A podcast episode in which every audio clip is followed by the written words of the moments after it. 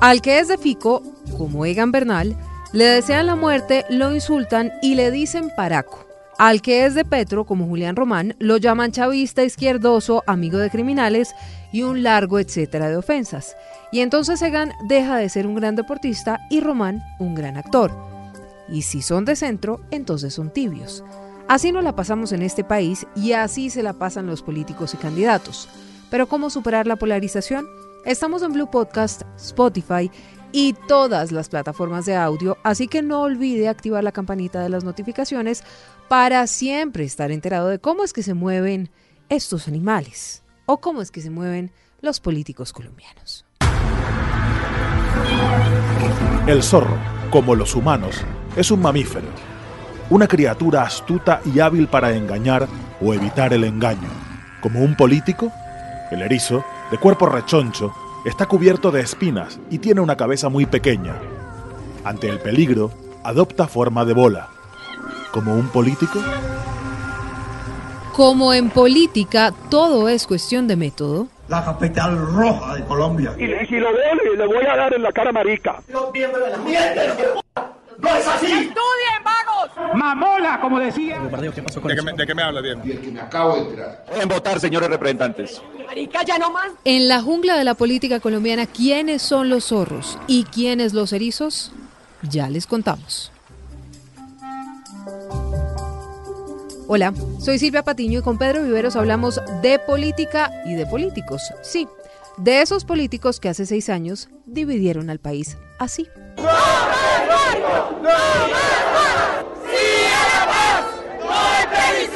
El país se salvó de tener que pagar el alto costo, no solamente fiscal, sino institucional, de un mal acuerdo. Hemos venido a decirles que no ha ganado el no. Yo de todo corazón espero que se pueda renegociar esto como dicen los partidarios del no. Soy el primero en reconocer este resultado. Las FAREP mantienen su voluntad de paz y reiteran su disposición de usar solamente la palabra como arma de construcción hacia el futuro.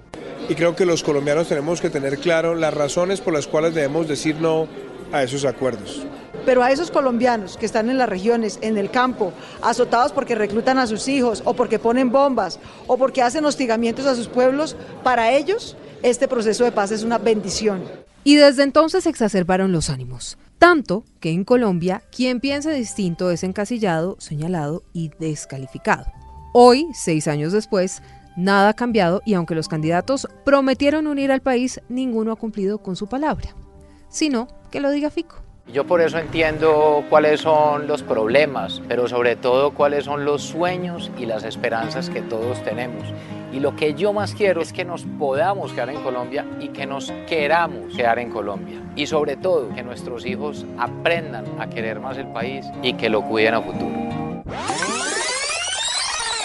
Uno de los mayores generadores de violencia en los últimos años en el país ha sido usted, Gustavo Petro. Yo recuerdo, yo recuerdo cuando Bogotá ardía en llamas y usted de su Twitter ponía que arda Bogotá. Pedro, le propongo que hagamos un recorrido casi que por esa bipolaridad de los candidatos, que prometen unir a Colombia, pero al otro día están agarrados de los mechas. Silvia, cada vez que yo oigo estos audios, recuerdo un libro que acaba de sacar Moisés Naim sobre la política en el mundo. Acuérdese que Moisés Naim pues, es este, este académico venezolano.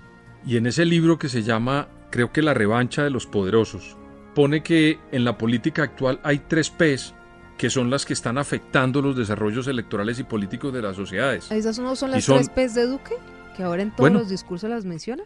Creo que se leyó el libro sí, y entonces sí. las Le menciona. la pero, idea de mencionarlas en todos los discursos. Pero, pero son no qué? son populismo. De Duque, no son de Duque, son de Moisés Naim, pero qué bueno que el presidente se lea los libros de Moisés Naim, porque esas tres P's son muy importantes, pues son el populismo, la polarización y la posverdad. Esos tres elementos, Silvia, cada vez que yo oigo un audio de esos, tiene cada audio esas tres P's de la que habla Moisés Naim y que usted le ha escuchado mucho al presidente de la República. Uh -huh. Eso lo que quiere decir es que hay populismo, que usted sabe, y lo hemos hablado acá, es todo el esquema antipolítico que hay en una sociedad. No tiene nada que ver con la política porque no es una ideología, sino que es una, una, una forma de llegar a la sociedad por medio de métodos antipolíticos. Es el populismo. La polarización es todos los de allá son malos y yo soy y nosotros somos los buenos. Y la posverdad es inventarse información que con unos hechos convierten en verdad. Eso es lo que está ocurriendo en la sociedad, no solo en Colombia, sino en el mundo.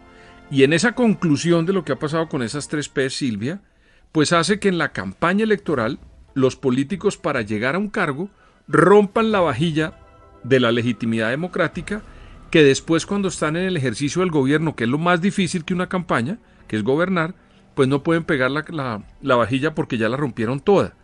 Le pasó a Donald Trump con los Estados Unidos, le pasó al presidente Iván Duque que para ganar la presidencia usted vio lo que pasó. Y creo que estos candidatos que están hoy en, en la contienda en Colombia van siguiendo el mismo camino. De pronto pueden ganar la presidencia, pero les va a ser muy complicado gobernar, Silvia. Bueno, pero hábleme de Federico Gutiérrez, que finalmente ese era el audio. Ah, y pues Federico Gutiérrez, por la intención de garantizar eh, su cupo en la segunda vuelta, habla del que es el presidente de la gente, que quiere la unidad para el país, sí, pero, el otro pero día a renglón seguido diciéndole cualquier cantidad de cosas a Petro. Arremete contra Petro, porque le repito, se trata de polarizar, de ser populista y de hablar de posverdades. Bueno, ¿y qué tal el ingeniero Rodolfo? Oiga. Por eso nuestro eslogan a la presidencia de la República está sintonizado en el alma y en el corazón de todos los colombianos que están recontramamados de que los roben. Que ha trabajado Fico es un vago. Por tenerle a Petro, no, por tenerle temor a Petro, no vamos a elegir un vago a la presidencia de la República. ¿Sabe qué hace? Pues Pico es el mismo Duque, más flaco y más mechudo. Es que Rodolfo Hernández no ha hecho una campaña sensata desde que lleva eh, su presentación en la política. A mucha gente le gusta porque es populista. A ver, Silvia, hoy dijo, por ejemplo, que él tenía mucha plata y que iba a donar el sueldo. ¿Qué arregla un presidente? El presidente se gana creo que 17 o 18 millones de pesos. ¿Eso sí resuelve de verdad los problemas de nuestro país en materia de pobreza? No. O cerrar unas embajadas y unas direcciones de, la presidencia de la República. Pero además, eso, lo Hernández, eso es una sola hipocresía, me da pena, Pedro. Pero entonces Rodolfo Hernández sale en unos spots publicitarios como una alma caritativa, una hermanita de la caridad suave, dulce voz, y luego usted lo oye diciendo cualquier cantidad de vulgaridades. No, pero si hasta le dan la jeta a las personas, qué pena con el término, pero yo nunca he visto que un tipo pueda llegar a la presidencia pegándole a los otros y que la gente se lo aplauda. Porque en esta relación no es solamente el señor que da el golpe, sino que haya gente que le aplaude que le den la golpe a una persona. Yo puedo tener cualquier diferencia con, con, cualquier persona si estoy en la vida o en la política, pero no puede golpear a nadie, Silva. Eso sí, créame que yo pertenezco a un mundo civilizado y en la civilización pues los hombres pueden resolver las cosas por la vía razonada. El señor Rodolfo Hernández está tratando de presentarse en Colombia como el hombre que puede resolver los problemas de corrupción y para eso utiliza toda suerte de ideas populistas, Silvia. Ninguna de esas ideas arregla el problema que tiene este país. Ninguna. Pedro, este país está dividido casi que entre uribistas y petristas. Y vamos a ver a lo largo de este episodio que ninguno de los candidatos se salva, porque todos prometen el oro y el moro, pero a la hora de la verdad todos dividen y han vuelto este país naco. Si no, oiga a Petro. Colombia que quiero tanto. Tenemos todo para ser una potencia productiva, agraria, turística, natural, en energías limpias, una potencia en conocimientos, en derechos, en seguridad y trabajo un cambio por la vida. Yo la verdad pienso que el senador Álvaro Uribe Vélez está desesperado y ya está cogiendo cualquier versión que se le atraviese, si es que las ha cogido como versiones o las está construyendo. De las cosas que van apareciendo, tienen que llevarlo a usted a ensuciar a todo el mundo, como si todos fueran como usted, pero no Uribe, yo no soy como usted. Pedro, yo sí me pregunto y uno sí se pregunta cómo es que pretenden unir el país, porque ya vamos por tres candidatos y todos iguales. ¿Y usted lee los, los programas de gobierno? cambian el tono de cada programa. Entre otras cosas, Silvia, déjeme hacer un paréntesis. Hay algunos programas, no voy a decir el nombre, que están muy mal escritos. Deberían decirle a esos señores que se los escriben, que se pongan a leer un poquito, porque muy mal escritos, no voy a decir nombre para que no me caigan encima, pero muy mal escritos. Cierro el paréntesis. De esos programas, cuando usted los lee, Silvia, encuentra muchas coincidencias. Yo nunca he visto que en Colombia, por ejemplo, los candidatos todos propusieran una reforma tributaria y allá estamos los colombianos listos para votar. Eso era una cosa que para mí no había ocurrido, pero tenemos un problema tan grave que todos lo aceptamos, que queremos transformar las energías limpias, todos hablan de eso, hay diferentes tonos, y un problema de pensiones, que todos hablan y son diferentes tonos. Pero en el caso del doctor Gustavo Petro, usted lee el programa de Gustavo Petro hoy y mira la televisión y lanza una idea, y es otro tipo totalmente diferente al que usted leyó en el programa de, de gobierno que está presentándole a Colombia. Y al día siguiente recoge la idea, la cambia porque no le cayó bien a la población, o si le cayó bien la profundiza, pero entra en unas grandes contradicciones por la P de populista, Silvia. Bueno, si le parece, pasemos a Ingrid. Llegó al centro que prometía acabar con la polarización, pero la que dinamitó ese centro, pues fue ella. Oiga.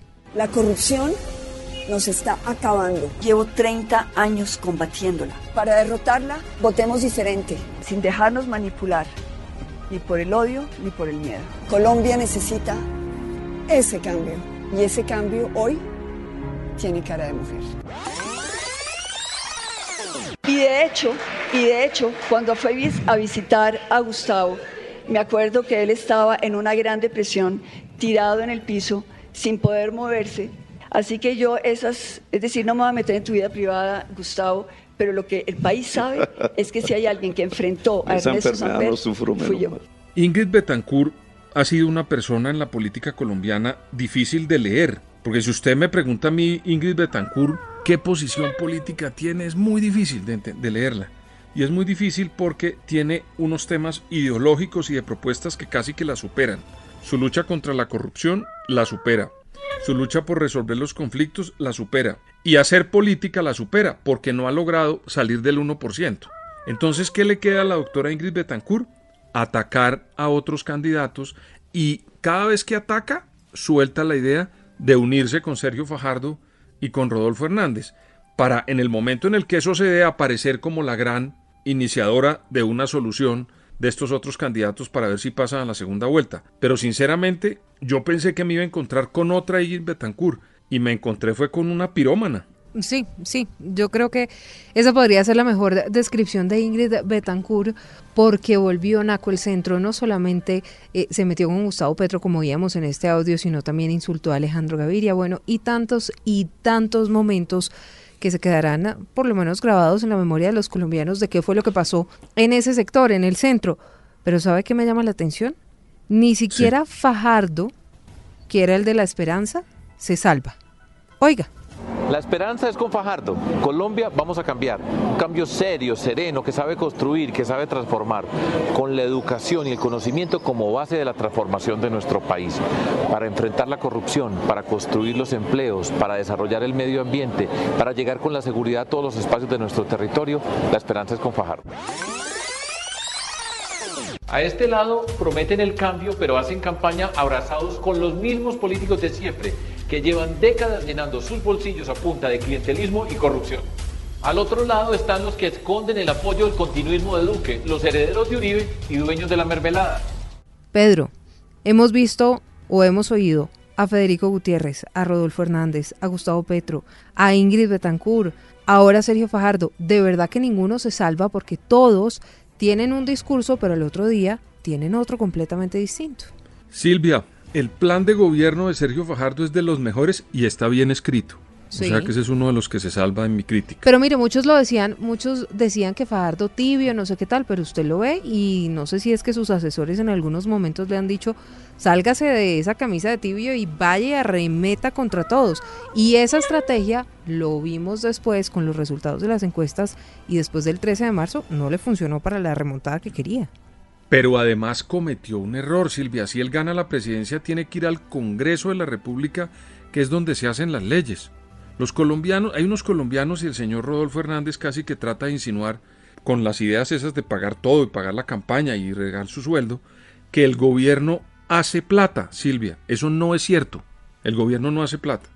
El gobierno lo que hace es plantear unas leyes para recoger impuestos y con esos impuestos que pagan las empresas hacer y financiar los programas que quiere hacer el gobierno. Y para eso necesita el señor E. Fajardo hacer una coalición en el Congreso de la República. ¿Usted cree que César Gaviria o Álvaro Uribe o Germán Vargas Lleras van a caminarle o el señor Barguil o el Partido Conservador le van a caminar a Sergio Fajardo después de lo que les ha dicho Sergio Fajardo? Entonces, ni siquiera Luis Carlos Galán, Silvia, cuando hizo su lucha contra la corrupción, dio nombres. El único nombre que dio Luis Carlos Galán fue el de Pablo Escobar. Los demás nunca dio nombres, criticó a los partidos en genérico, pero nunca se puso a decir quién era malo y quién no sé qué. A mí me da la impresión que eso es un error. Porque Pero el entonces país. a estas alturas ninguno va a poder conciliar, porque como se la Yo pasan es veo- agarrados de las mechas y dividieron este país entre unos buenos y unos malos, y entonces el que es uribista, entonces tiene que eh, mandar a la porra y tratar mal al que es petrista o al que es de izquierda, y el que es de izquierda trata mal al que se de- declara de derecha, y así en eso nos la pasamos. Y en el Congreso es lo mismo, entonces usted va al, al señor Benedetti, a Roy Barreras, a María José Pizarro y bueno, a todos los congresistas y por el otro lado a Paloma Valencia, al senador Macías, a María Fernanda Cabal, esos se agarran y ese es el ejemplo que le están dando a Colombia. Silvia, Colombia necesita unas reformas muy serias porque este país, después de lo que ocurrió con la pandemia, tiene que resolver unos problemas económicos inmensos para hacer el cambio de la energía. Oye esto, Silvia, el, el Estado colombiano tiene que recoger una plata muy grande en, en impuestos y en materia de créditos. ¿Y todo eso quién se lo da? El Congreso, El de la. República. Y si uno no tiene unas mayorías allá, vamos a sufrir no solamente los que lleguen al Congreso, el gobierno, perdón, y al Congreso también, sino todos los colombianos. Entonces, aquí llegó el momento en el que nos pongamos a pensar, ¿si vale la pena ganar la presidencia para durar cuatro años desgobernando el país? ¿O vale la pena ganar una presidencia para gobernar un país? Al final, Pedro, uno ve este panorama y sinceramente solo puede decir que entre el diablo y escoja.